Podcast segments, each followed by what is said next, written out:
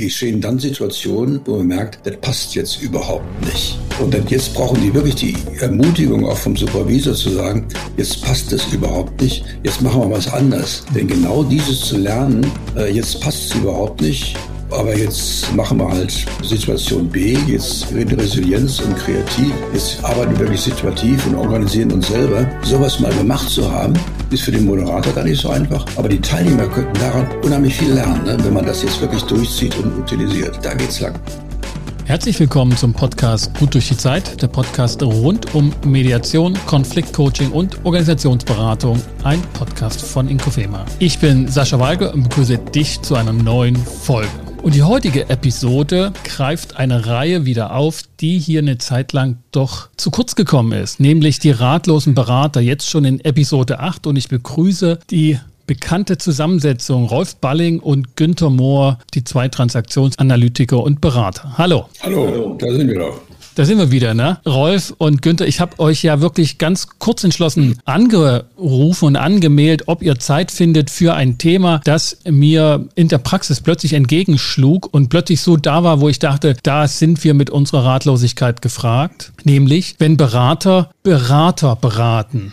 Also wenn Klienten von uns Berater sind in einem ähnlichen Geschäft wie wir tätig und mit Fragestellungen die wir selbst ja auch für uns haben oder auch gegenüber anderen Klienten haben. Nämlich, was tun in diesen verrückten Zeiten, in dieser Welt, die nicht selten so als VUCA-Welt bezeichnet wird. Und das Auf und Ab und hin und her und nicht wissen, was übermorgen der Fall sein wird, das so zum Zeichen unserer Zeit geworden ist. Was raten wir dann letztlich Kollegen, die in einem ähnlichen Geschäft sind wie wir? Das war so die Ausgangsidee. Und die habe ich euch nur kurz in der SMS mitgeteilt. Was habt ihr da gedacht?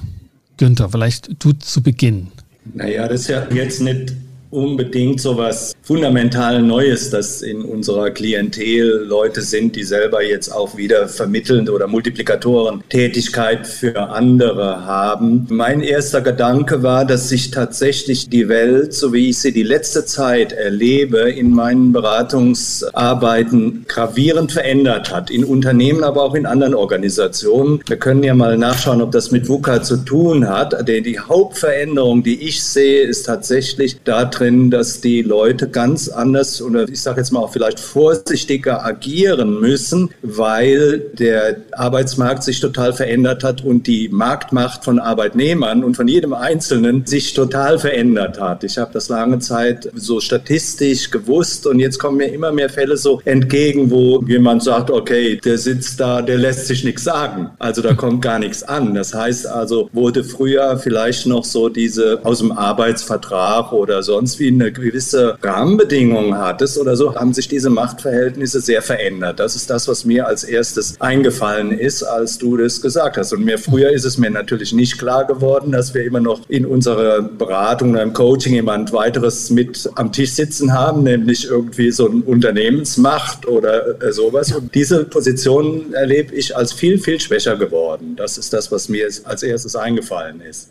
Rolf, vielleicht kannst du da genau aufsetzen. Also mein Eindruck ist, ja, VUCA, okay, ist da. Und es ist sehr viel Angst und Unsicherheit. Ne? Und die typische Bewegung dann in Richtung Berater ist, schaff mir die Unsicherheit weg, die nervt mich. Ne? Kannst du mir das wegkriegen? Ne? Und auch die Berater, die jetzt so angefragt werden, die fragen dann die Ausbilder von Beratern, wie kriege ich das denn hin, die, meinem Klienten die Unsicherheit wegzukriegen? Ne? Und die Antwort ist, ja, diese Unsicherheit ist größtenteils eben prinzipiell. Und selbst wenn die Quantencomputer funktionieren würden, würde das in dieser Hinblick auch nichts ändern. Ne? Also unsere Chance ist, den Umgang mit Unsicherheit da was zu verändern. Ne? Und das denke ich, da wäre ich überhaupt nicht ratlos, da hätte ich richtig Spaß daran. Mhm. Aber das ist natürlich eine ganz neue Denkungsweise. Ne? Das ist mhm. richtig. Das Beispiel, Günther, was du genannt hast, so dieser veränderte Arbeitsmarkt, ist auf jeden Fall, glaube ich, in unserem Beratungsbranche ein, ein wichtiger Punkt. Und ich kann mich erinnern, vielleicht meinst du das auch, dass häufig in den Ausbildungen damals bei mir so das Thema war als Coach, ich muss aufpassen, dass ich dem Arbeit Arbeitgeber, der strukturell der Mächtige ist, nicht zu sehr in die Karten spiele und mich da benutzen lasse, weil doch einfach der Einzelne da unterlegen ist. Ist es das, was du geändert siehst, dass es also gar nicht mehr so klar verteilt ist in diesem neuen Arbeitnehmermarkt? Nee, ich habe jetzt eher so, dass mir jetzt klar wird, wie sehr ich als Coach oder Berater davon profitiert habe, dass noch eine andere Kraft auch vielleicht mhm. in Richtung Veränderung da war. Und heute sehe ich das ein bisschen reduziert, dass die Leute da, die haben eher, warum soll ich mich verändern? Wenn ich mich verändere, dann vielleicht hier change it, love it or leave it. Ich gehe aus diesem System da raus. Ich habe so viele Möglichkeiten. Das heißt also, diese Sache hat sich für meine Begriffe sehr verändert. Ich habe neulich mal so eine Idee gehabt, das heißt, das äh, Spektrum an Entwicklungsmöglichkeiten oder an, an Veränderungsmöglichkeiten, so eine Entwicklungseuphorie ist aus meiner Sicht ein Stück zurückgegangen da. Ich habe in einer anderen Episode dieses Podcasts mit einem Technologieexperten gesprochen, der seit Jahren sich beschäftigt mit neuesten Technologien. Direkt aus dem Silicon Valley berichtet er sozusagen, lebt dort. Und er hat so einen Satz nebenbei gesagt, das war Dr. Mario Herger, ich beschäftige mich intensiv damit und lebe davon und es passiert so viel momentan, ich komme selbst nicht hinterher. Und diese Situation auch von Beratern sozusagen, auch die eher so in unserer Branche aktiv sind, als Unternehmer, als Einzelberater, die sich positionieren wollen, habe ich den Eindruck, dass das eine, genau so eine Frage ist. Was mache ich hier? Was ist mein Angebot? Und wie mache ich das? In der mhm. Pandemie war irgendwie klar, da mache ich das mit Zoom. So, ne? Das war irgendwie runtergebrochen auf diese sehr beschränkte Situation. Und heute, nur wenige Monate später praktisch, sind auch auf der technologischen Seite so viele Neuerungen, mit denen man selbst umgehen muss. Nicht nur die Klienten, die man berät. Ist das eine Beschreibung oder eine Veränderung zu früher oder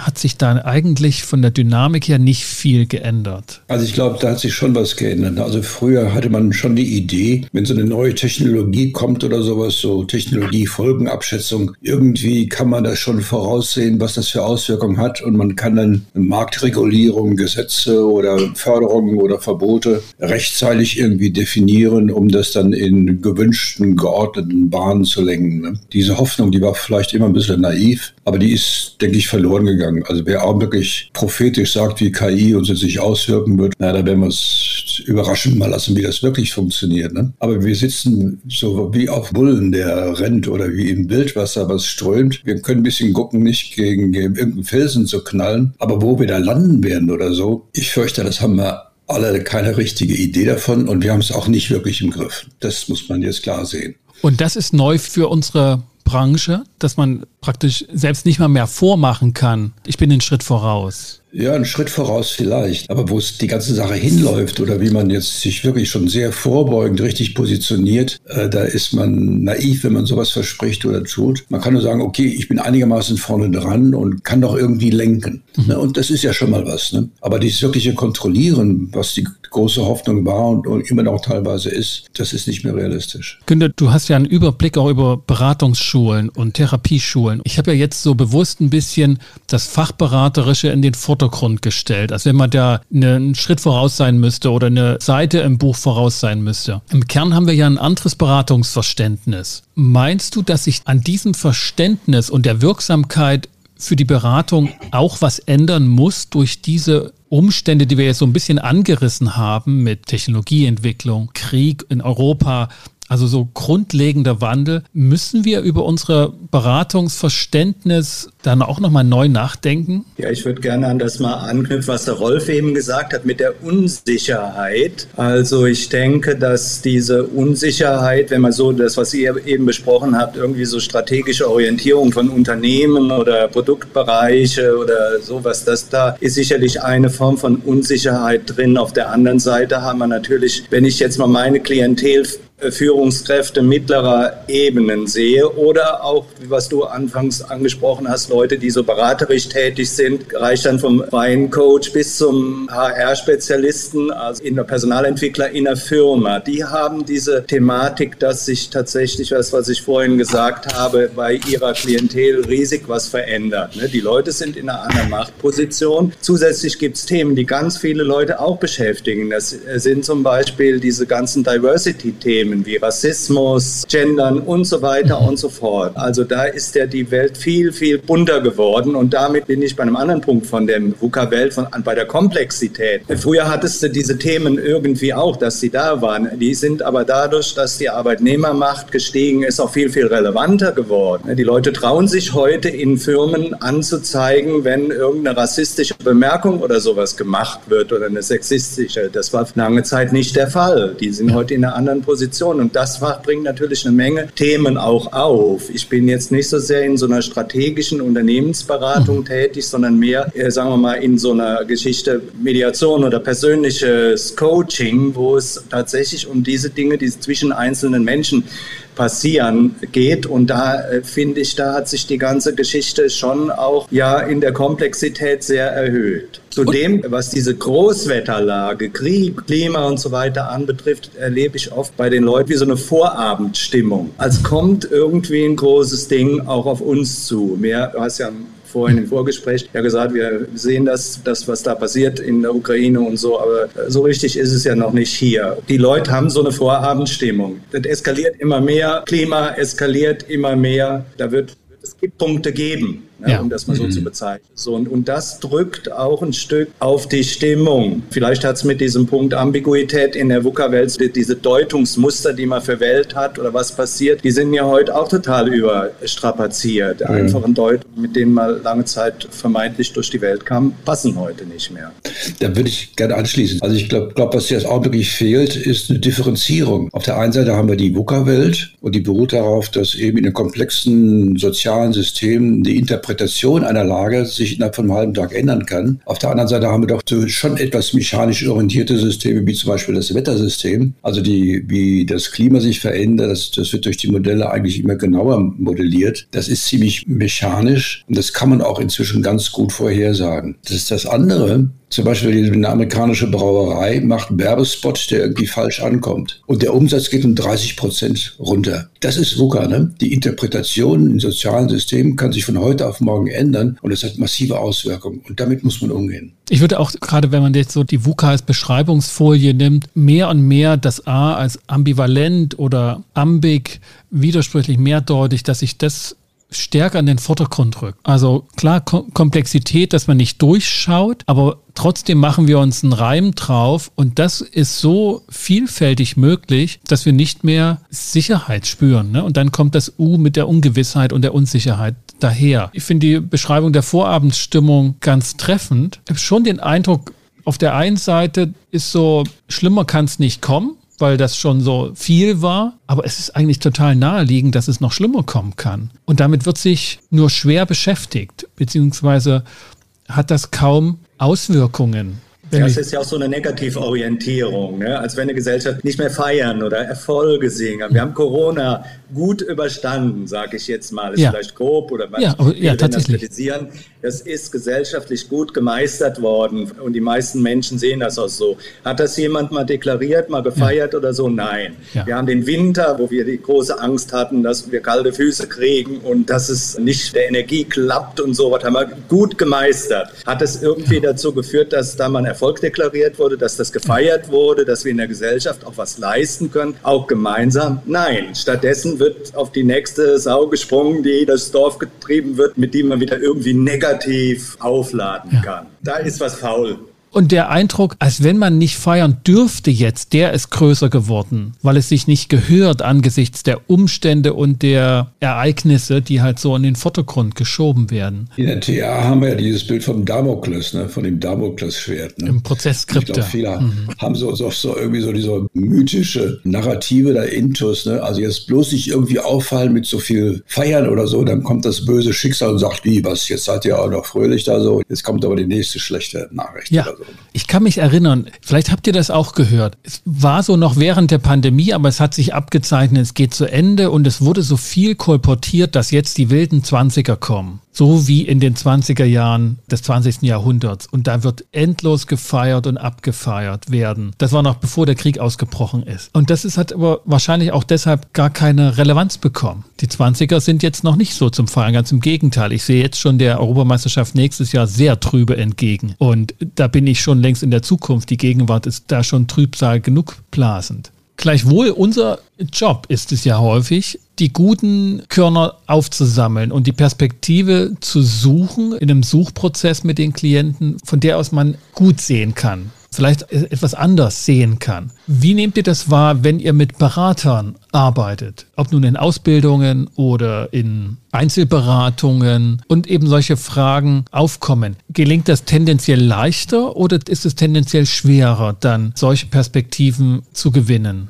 Ich, ich steige mal ein. Ich glaube erstmal, wie ich eben gesagt habe, das Spektrum an vielversprechenden oder erfolgversprechenden Interventionsmöglichkeiten hat sich für meine Begriffe verengt oder verschoben. Die meisten Klienten, die ich habe sowohl auf der Beraterebene als auch die Leute, die die dann haben, sind in den Grundthesen von Psychologie. Du hast ja eben nach anderen Methoden oder mhm. sowas gefragt, also Kommunikationstechniken, Konflikte, Mediation. Die haben schon viel Erfahrung, haben schon viel hinter sich. Also die ganzen einfachen Dinge gehen nicht mehr. Der Rolf hat es ja eben auch schon mal angesprochen. Also mich spornt das sehr an. Wir sind richtig kreativ gefragt, um diese Körner aufzulesen, die du da benennst. Und die kriegt man nicht mehr mit Schablonen hin, sondern braucht eine, eine wirklich eine gute Analyse, gute Beziehung mit unseren Klienten, um gemeinsam mit denen, also dieser, dieses ko-kreative Element da, das aufzulesen, was da ist. Und damit mache ich eigentlich gute Erfahrungen.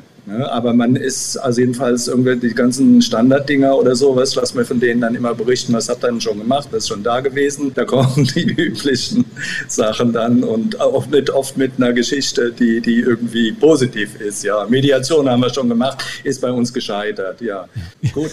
Ja, also das ist, ist wir arbeiten auf einer anderen Basis. Genau, aber ich sehe schon einen Trend, den, den wir, denke ich, jetzt guten Gewissens auch verstärken können. Also die, die alte Idee, sag mir, wo es lang geht, damit ich mich genau darauf konzentrieren kann mit voller Kraft oder so. Das ist zu riskant. Ne? Also die Frage ist jetzt eher, wie gewinne ich Flexibilität? im mhm. Unternehmen, in der Organisation. Ne? Wie habe ich Reserven? Habe ich ein gutes System, um feine Signale zu interpretieren und zu merken, ah, da verändert sich was, ne? damit ich schnell was ändern kann? Habe ich eine Kultur, wo wir übernächste Woche feststellen können, was wir jetzt heute gesagt haben, war falsch. Wir müssen das anders machen. Also wäre das ein Fehler oder also wie kann ich die Steuerungsfähigkeit, die Flexibilität und erwachsene Ressourcen zu haben, die jetzt auch auf äh, sehr überraschende Nachrichten reagieren können, das kriegt einen anderen Stellenwert. Um sowas vorzubereiten, da können wir wirklich hilfreich sein. Ich habe die letzten Wochen häufig so die Fragen gestellt nach den Reserven und Reservefähigkeiten herstellen, Reserven anlegen, um reagieren reaktionsfähig zu sein. Ne? Das waren jetzt so zwei Punkte, die du genannt hast, mhm. Rolf. Und mir scheint, dass das noch nicht wieder gute Übung ist. Also das war lange Jahre, würde ich sagen, ohnehin sehr verschrien, Reserven im Petto zu haben. Man hat Effizienz getrieben, die Organisation und auch die Selbstoptimierung. Und jetzt sozusagen zu gucken, wie man sich Reserven anlegen kann für noch schlechtere oder un vorhersehbare Zeiten scheint gar keine Kraft groß da zu sein. Ich würde aber sagen, so als These, das ist eines der dringendsten Aufgaben.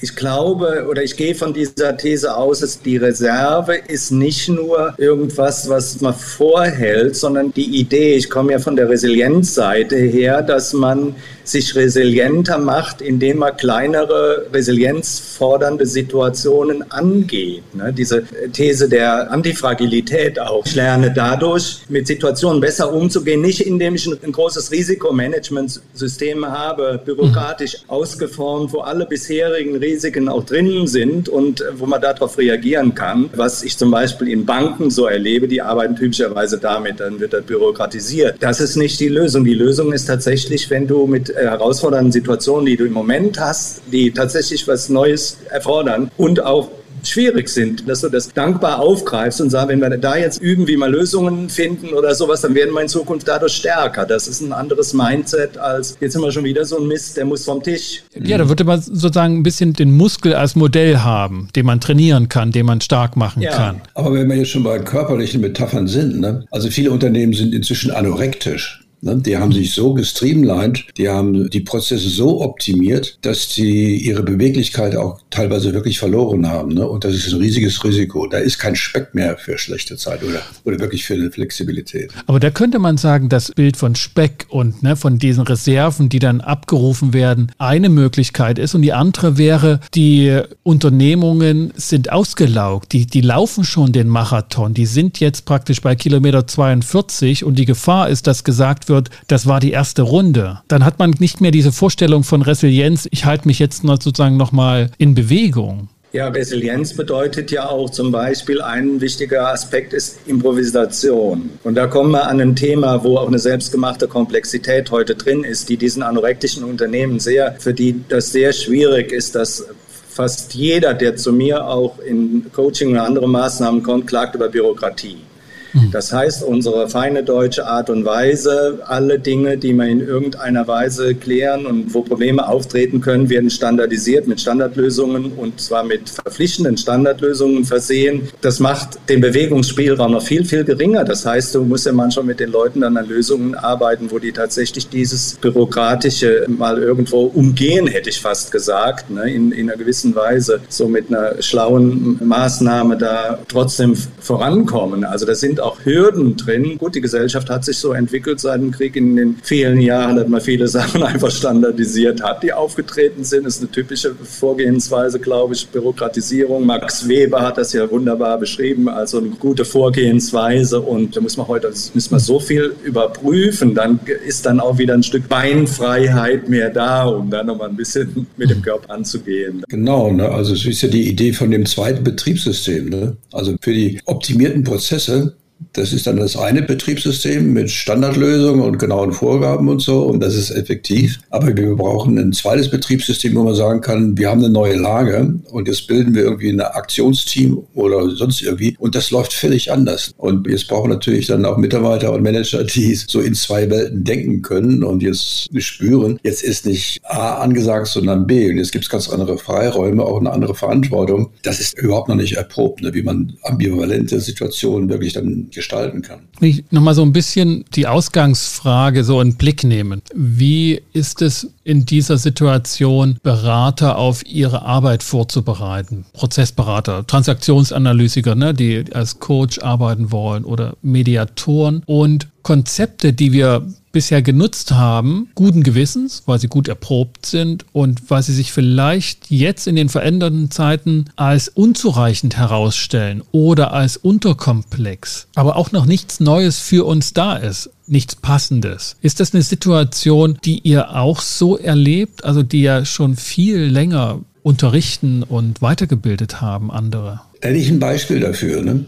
Mhm. Also ich berate eine, eine Beratungsfirma und die macht ein ziemlich groß geschehen dann Situationen, wo man merkt, das passt jetzt überhaupt nicht. Und dann jetzt brauchen die wirklich die Ermutigung auch vom Supervisor zu sagen, jetzt passt das überhaupt nicht, jetzt machen wir was anders. Mhm. Denn genau dieses zu lernen, äh, jetzt passt es überhaupt nicht, aber jetzt machen wir halt Situation B, jetzt in Resilienz und kreativ. Jetzt arbeiten wir wirklich situativ und organisieren uns selber. Sowas mal gemacht zu haben, ist für den Moderator gar nicht so einfach. Aber die Teilnehmer könnten daran unheimlich viel lernen, ne, wenn man das jetzt wirklich durchzieht und utilisiert. Da geht's lang. Also diese Kompetenz wäre auch wichtig zu unterrichten. Ja, Günther. Genau. Ja, so ein bisschen was dranhängen. Ich glaube, das ist ja auch so dieses, ich habe das auch mit einem konkreten Fallbeispiel jetzt, äh, wo Agilität eingeführt wird in der Breite, also agiles Arbeiten. Jetzt, jetzt mit noch. einem sehr strukturierten, linearen Prozess, der natürlich dann nicht so funktioniert. Und ich glaube, da dann treten plötzlich irgendwie Dilemmata auf oder so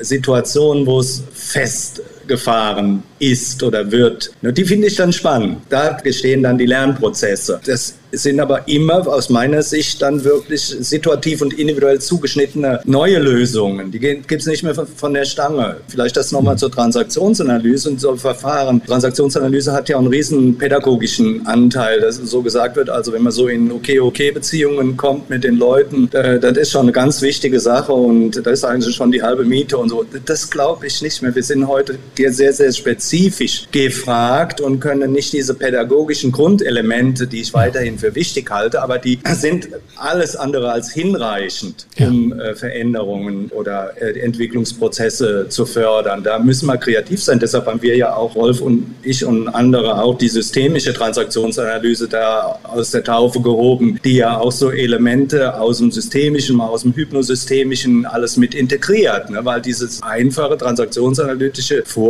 du erhebst eine Situation, äh, schaust, mit welchem Modell du das deuten kannst und dann wird irgendeine Intervention ab abgeleitet. Ich habe das jetzt grob vereinfacht dargestellt, dürfen im Kommentar dann die Leute über mich herfallen.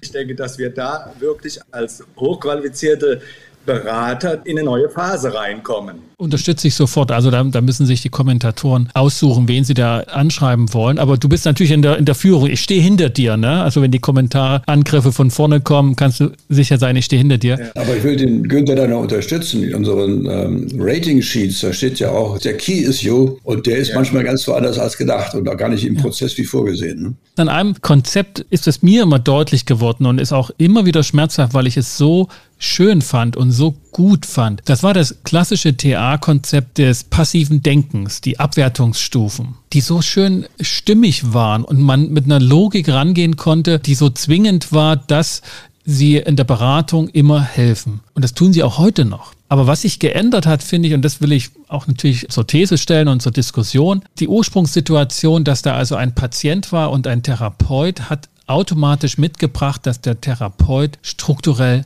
mächtiger war, dass er recht hatte in der Definition des Problems. Also wer das Problem hat und wer nichts Konstruktives dazu beiträgt, nämlich der Patient-Klient. Und eine Zeit lang hat das auch im nicht-therapeutischen Setting gut funktioniert dass der Berater sagte, Mensch, das und das könnte eher das Problem sein, vielleicht nicht so direktiv, der hat das schon ne, dem Klienten sich selbst entwachsen lassen, diese Deutung, aber es war strukturell klar, dass das Problem eher beim Klienten war und dort möglicherweise passive Denkstrukturen, Denkweisen es verhindert haben, das Problem zu lösen. Heute, wenn ich in anspruchsvollen Beratungssituationen bin, und das heißt meistens mit hoch ausgebildeten, klugen, erfahrenen Leuten, die nicht nur studiert sind, die nicht nur in Organisationen Verantwortung tragen, sondern erfolgreich sind und ja, Reflexion benötigen. Dort ist schon die Schwierigkeit, sich auf eine Problemdefinition zu einigen, weil wir eben mit einer wukaesten Umwelt immer noch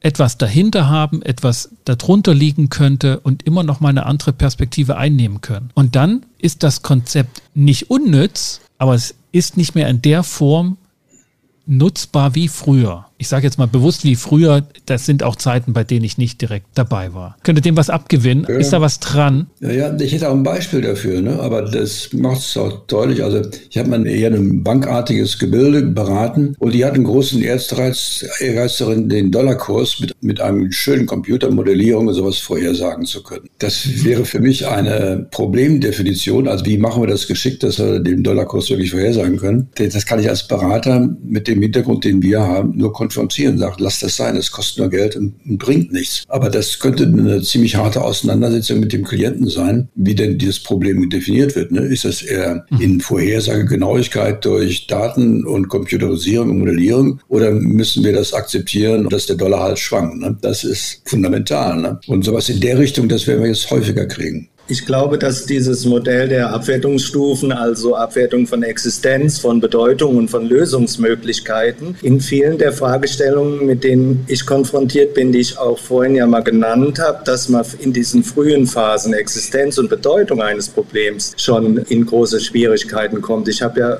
eben mal dieses Beispiel mit dem Rassismus genannt, der in vielen Unternehmen oder in Organisationen oder in auch in gesellschaftlichen Bereichen ganz stark vorhanden ist. Und wenn du mit den Leuten darüber redest, verhältst du dich rassistisch oder nicht? Und dann die meisten Leute sagen natürlich nicht. Und wenn du dann auf die einzelnen Ebenen mal schaust, wie die Leute mit jemandem umgehen, der äh, aus einem anderen Hautfarbentyp besteht, dann zeigt sich das schon. Ne? Das sind so ganz feine Sachen, die aber heute für die Welt viel, viel relevanter sind. Das hat in den 90er Jahren, in den Nullerjahren noch keiner, da konntest du irgendwie mal nebenbei, äh, wurde als blöde Bemerkung abgetan. Das ist aber heute bei den Mitarbeitern nicht mehr möglich. Äh, hast du heute ein anderes Bewusstsein und dann treten dann plötzlich Problemsituationen auf, wo du in dieser abwertungsstufigen Geschichte einfach wieder tiefer sinkst. Das heißt, du kommst in einen Bereich, wo den Leuten, dass sie ein Problem haben, nicht bewusst ist. Finde ich das Modell immer noch sehr tragfähig, aber das ist Komplexität. So habe ich es ja vorhin mal mhm. thesenartig formuliert. Du hast heute mehr Themen als früher. Und darüber findet frühzeitiger dann ein Aushandlungsprozess statt. Was ist es? Und gerade bei solchen Problemsituationen oder auszuhandelnden Situationen, die du angedeutet hast, da hat jeder, auch die das abscheiden, dann noch andere Problemdefinitionen parat. Im Sinne von, mhm. man beschäftigt sich heute mit Lappalien, man vergisst das richtige Problem anzupacken. Und in dem Moment ist das ja eine Deutung,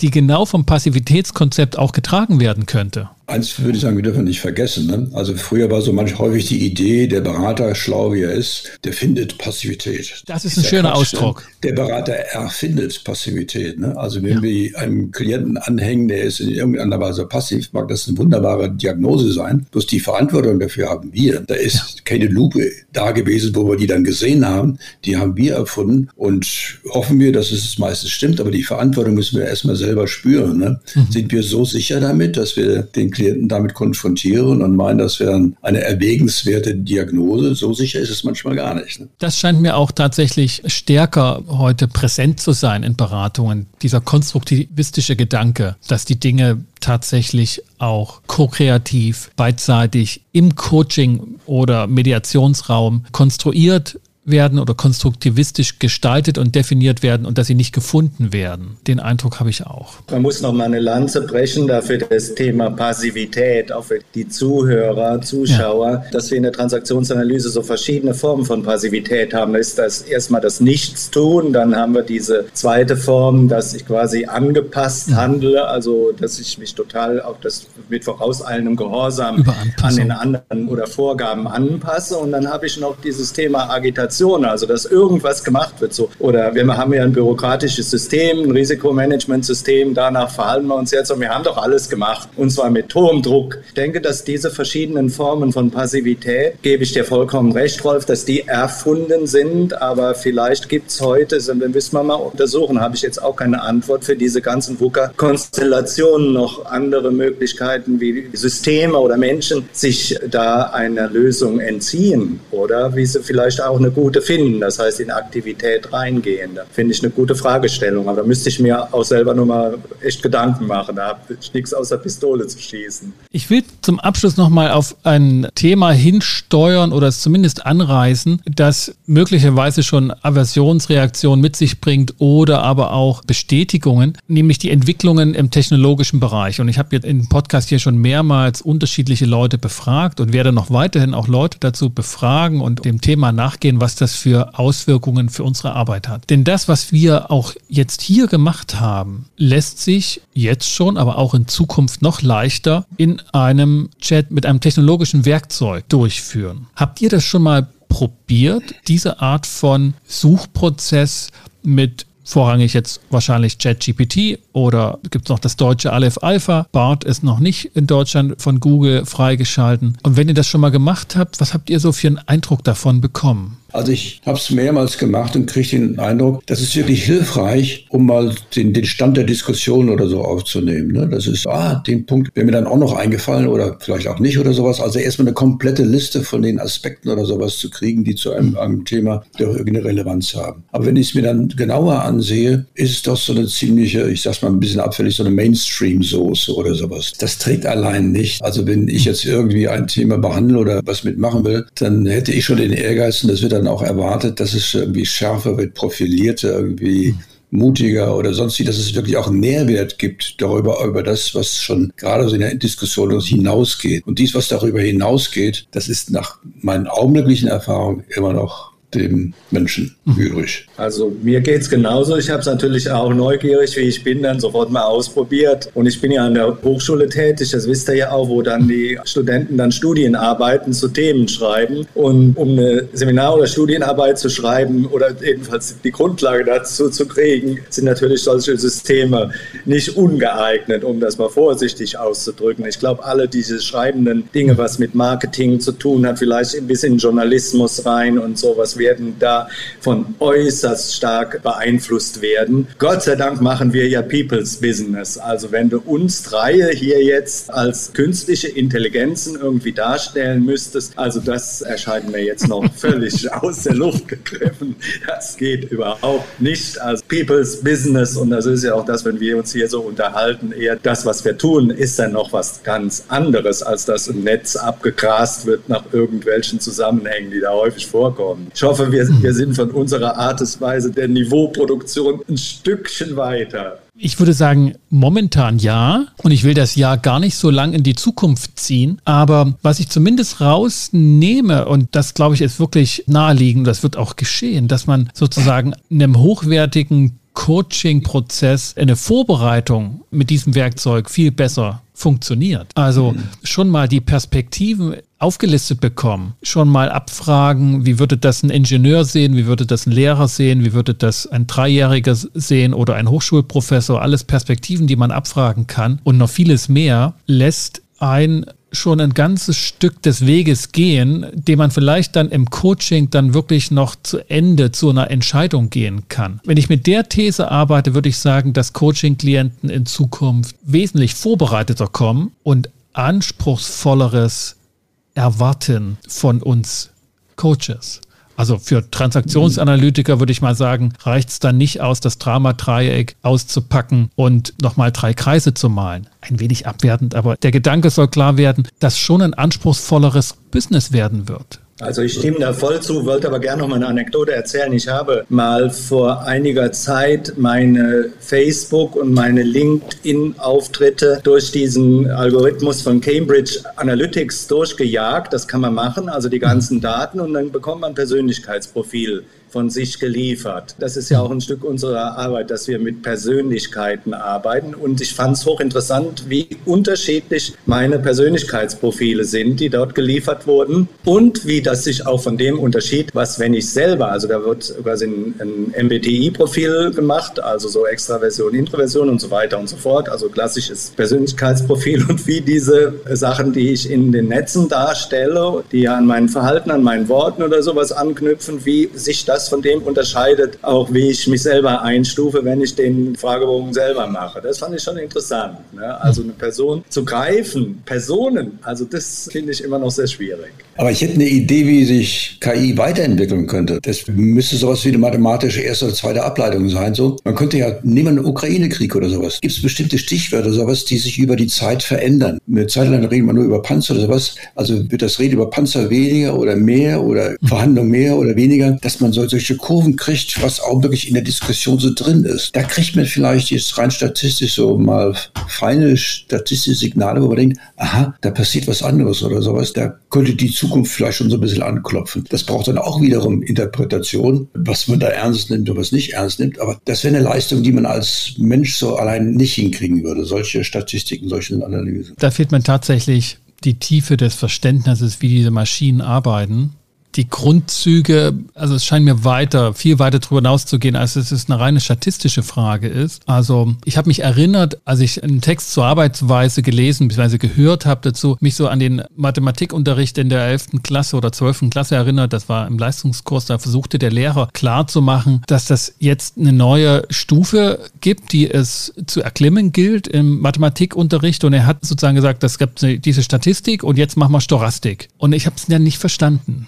die Noten sind zwar nicht schlechter geworden, aber ich kann sagen, ich habe es nicht verstanden, was ich genau dort gemacht habe. Und den Eindruck habe ich auch dort. Also ich habe nicht die Vorstellung, dass sie einfach statistisch auswerten, sondern dass das eine stochastische Vorgehensweise ist, bei der ich jetzt auf Nachfrage nicht mal sagen könnte, was das heißt. Ich wette nicht mehr drauf, dass diese Gespräche mit den Maschinen hinter den Gesprächen mit Menschen und selbst mit klugen, gebildeten Coaches und Beratern, dass die da weit zurückbleiben. Ich wette einfach nicht drauf. Das ist mir tatsächlich zu riskant.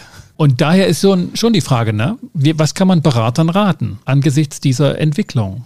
Also ich teile das nicht was du sagst. Ich glaube, das würde das Ganze so auf so eine kognitive Ebene verengen, als wenn es irgendwie, so die Grenze zur Fachberatung wird dann überschritten, als wenn es irgendwie für irgendwelche Situationen objektiv richtige oder sonst wie Lösungen gibt, mhm. sondern was wir ja, wir machen ja keine Ingenieurtätigkeiten, auch kein Handwerk, sondern für meine Begriffe ist unsere Arbeit schon auch immer noch eher dem Künstler zu, zu ordnen, der vielleicht auf guter handwerklicher Grundlage, aber ein Unikat baut bei allen Sachen, wo wir irgendwie so Standardlösungen oder sowas brauchen. Ne? Ich, wenn wir den Bereich Mediation mal angucken, ob da, wo so bestimmter Standardablauf da ist, ob man vielleicht davon Elemente auch dann über so eine KI abbilden kann. Aber ich glaube letztlich die, eine, eine, Lösungsfindung im strengen Sinne jetzt auch nicht. Ne? Also vielleicht werden wir genau. Teile von unserer Arbeit auslagern, aber diese wirkliche sich in die Augen schauen, Begegnungsarbeit, die ja gerade auch bei Corona sehr gelitten hat da, und von vielen Leuten jetzt wieder sehr begrüßt wird, dass man da auch wieder zurückkommen konnte, das denke ich ist absolut wichtig.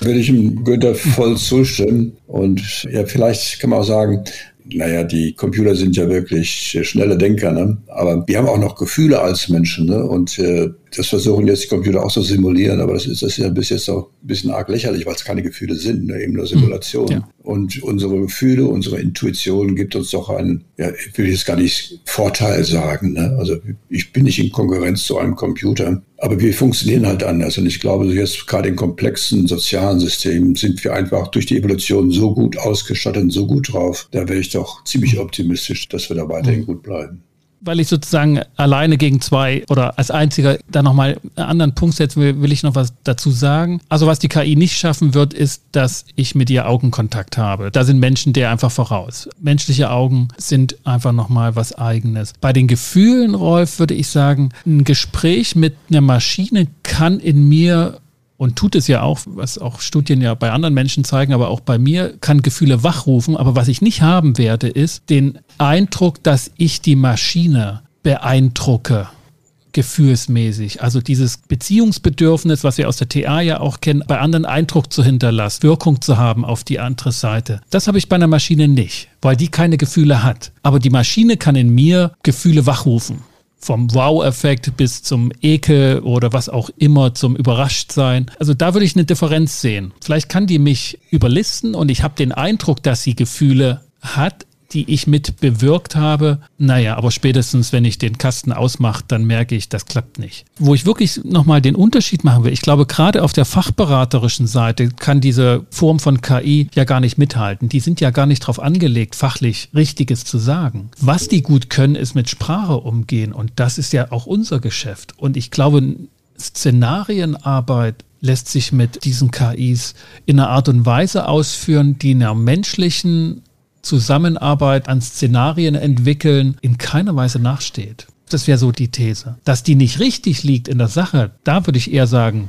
das ist so, weil das erwarte ich von so einer KI gar nicht, dass die mir sachlich Richtiges sagt. Das ist nicht ihr Werkzeugrichtung. Also ich glaube, da denken wir in die falsche Richtung, wenn wir dieses Werkzeug so mhm. verstehen, dass sie uns die Wahrheit sagt. Nochmal zu dem äh, Gefühle und Maschinen. Vielleicht hm. hast du mein Mikrofon gesehen, Sascha, ja. das verändert seine Farbe, ja. je nach Gefühlszustand. Ich, ich sehe das ja auch hier und das muss man vielleicht dazu sagen an die Zuhörer, das hat wirklich so Farbqualität von blau, dann geht es ins Violette und Grüne und ich wollte eigentlich, dass es mal so richtig knallrot wird, ist aber nicht. Ich, das ist irgendwie. Ja, das war ja auch nicht drin. Dann das reagiert natürlich auf das, wie die Situation ist. Ne? Okay, da bin äh, ich beruhigt. Aber was du jetzt von der Sprach Fähigkeit von diesen Systemen denkst. Vielleicht gibt es ja eine normale Situation, dass jemand wirklich ein kluger Denker ist, aber der kriegt seine klugen Gedanken einfach nicht rüber, ja. weil er so nicht gut formulieren kann. Vielleicht kann ihm dann die KI helfen, daraus ein wunderschönes Story ja. zu machen. Wir warten mal ab, bis eine dieser KI sprechen gelernt hat und dann holen wir die mit dazu. Da muss man das Setting irgendwie ändern. Dann sind es nicht mehr die ratlosen Berater, sondern keine Ahnung, aber die haben immer irgendeine Antwort. Das finde ich ja auch verblüffend. Immer höflich und immer eine Antwort. So sei es. Ich bedanke mich bei euch beiden. Das hat nach so langer Zeit erst recht wieder richtig viel Spaß gemacht. Und Ich hoffe, dass das dann nicht so lange mehr dauert und unsere Ideen vorher schon mal sprudeln und wir alsbald wieder in der Runde zusammenkommen. Okay. okay. Kommt gut durch Tschüss. die Zeit, ihr beiden. Ciao. So machen wir das. Ciao. Das waren die ratlosen Berater mit der Frage, was rät man denn Beratern als ratlose Berater, wenn Berater Beratung haben wollen? In einer Welt, die sich WKS ausnimmt, die immer noch mal was parat hat, bei der immer noch mal ein Haken geschlagen wird, den man nicht vermutet hat und man nicht genau weiß, ob die Talfahrt schon zu Ende ist. Und das Ganze noch mit technologischen Revolutionen garniert. Vielen Dank, dass du und ihr wieder mit dabei wart hier bei unserem Dreiergespräch. Das war die achte Episode dieser ratlosen Berater. Für den Moment bedanke ich mich und verabschiede mich mit den besten Wünschen. Bis zum nächsten Mal. Kommt gut durch die Zeit. Ich bin Sascha Weigel, dein Host von Incovema, dem Institut für Konflikt- und Verhandlungsmanagement in Leipzig und Partner für professionelle Mediations- und Coaching-Ausbildungen.